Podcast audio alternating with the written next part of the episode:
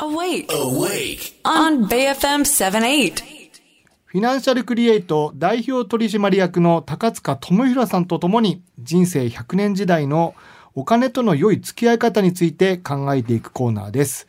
今日はアーリーがお休みということで、このコーナーも私、佐々木と秋山さんでお送りします。はい。そして、 AWAKE の頼れるお金のかかりつけ医、高塚さんです。おはようさん。おはようございます。ちょっとあの傍らにサングラスがなぜか用意されてるんですけども、まあちょっとこれはスルーしながらやっていきたいかなと思います。はい、お願いしますお。願いします。今日もリスナーさんの質問に、これ、秋山さん、はい。黙秘権ありませんよね。ないですね。取り調べてないんでね。はい。はい。忖度なくはい高塚さんに答えていただきましょう。ははいい、はいまず一つ目です。ラジオネーム樹木さん。高塚さん、高校生からの金融経済教育をやることになれば、投資についての理解が深まるのではないでしょうか。そして続けてもう一通メールをご紹介します。これラジオネームなかった方ですね。インスタの美女がさりげなく、簡単に年収2億っていうのマジで嫌。嫌ですね。ハッシュタグ全然関係ないのをつけてくるから入って入ってきちゃう。大人でも惑わされるから子供は要注意というメールが来ています。なるほど。うんありがとうございます。あの本当に今人生100年時代と言われている中で、資産運用って注目が集まっているんですよ。本当にま。あ、だからこそ、もういろんなところでセミナーがあったりとか、ね怪しいものもたくさんあるんです。はいで、私これあの最初に申し上げたいのが、うんあの今、資産運用のアドバイスをする人たちってまだまだ日本に少なくて、その資産運用のアドバイスがちゃんと正式にできますよっていう人、IFA って言うんですけど、はいまだ日本に5000人しかいないんですよ。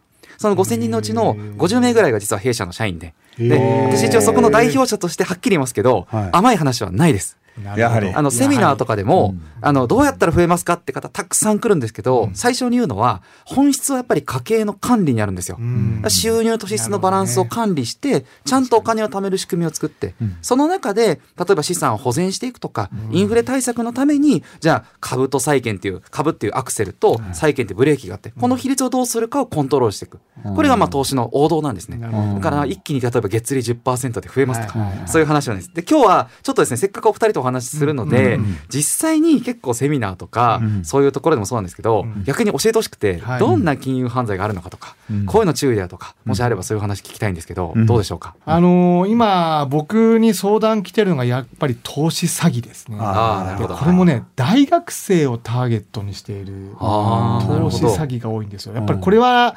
SNS が大きく起因していて、はい。まあ、誰でも簡単に稼げますよ。なで月利10%っていうのをあえて隠さず、か隠して、ん。50万円預ければ月5万円うん。利,、あの利益が上がりますよ。なるほど。でしかもこれ悪いのが50万円をね消費者金融に借りさせるまでするんです、そうですね。んんそういったところでなんかねインスタとかでパーティーやって、はい。僕たちいい生活してますよ。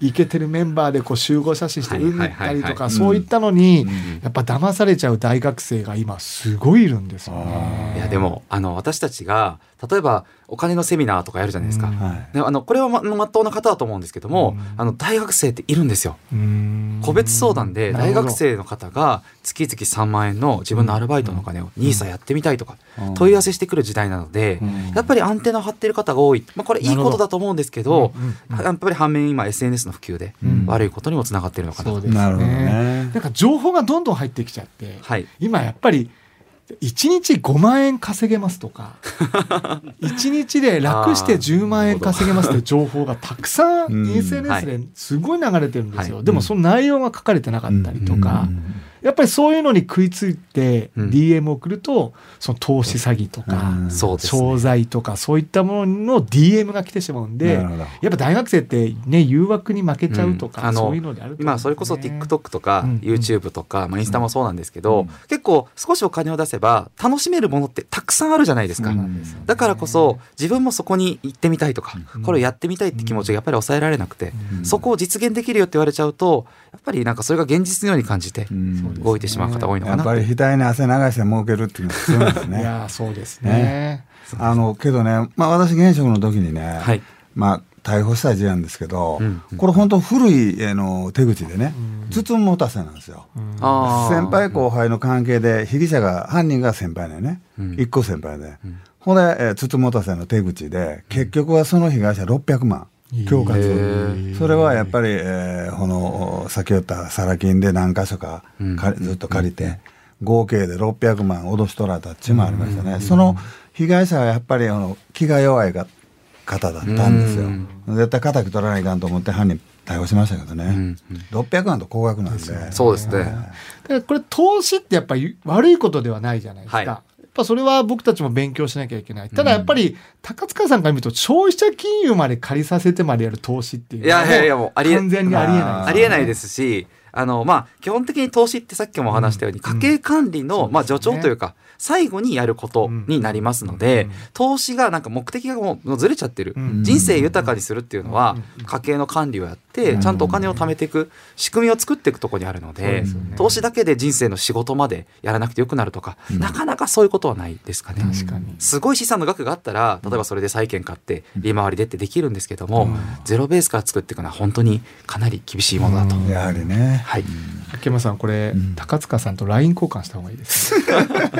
いろいろ教えてもらえない ね僕たち、刑事って無知すぎるというか。そうですね。資産運用については。うん。ちょっとお金に無知やね。あの刑事のお客様結構いらっしゃるんで。みたいなんですよらっしゃるんで、そうなんですかそうね、考えてる方が多い。ただやっぱり家計の管理からやらせてもらってでまあ、皆さんがそうかわかんないんですけども結構刑事さんあのたくさん使う方いらっしゃるので私あの多分逆に奥様とあのご夫婦であの一緒に目の前で全部暴いちゃうので結構気まずくなる時も。それはやめてください。それは僕やめます。あれこの10万円どこ行ったのかなみたいな。それは僕はやめてください。あわかりました。は いそれパチンコとかボートとかそんなではないんですか？あちょっとそれは分からないです。あの私あのイメージ悪くなりまあす。れそこは追求しないので。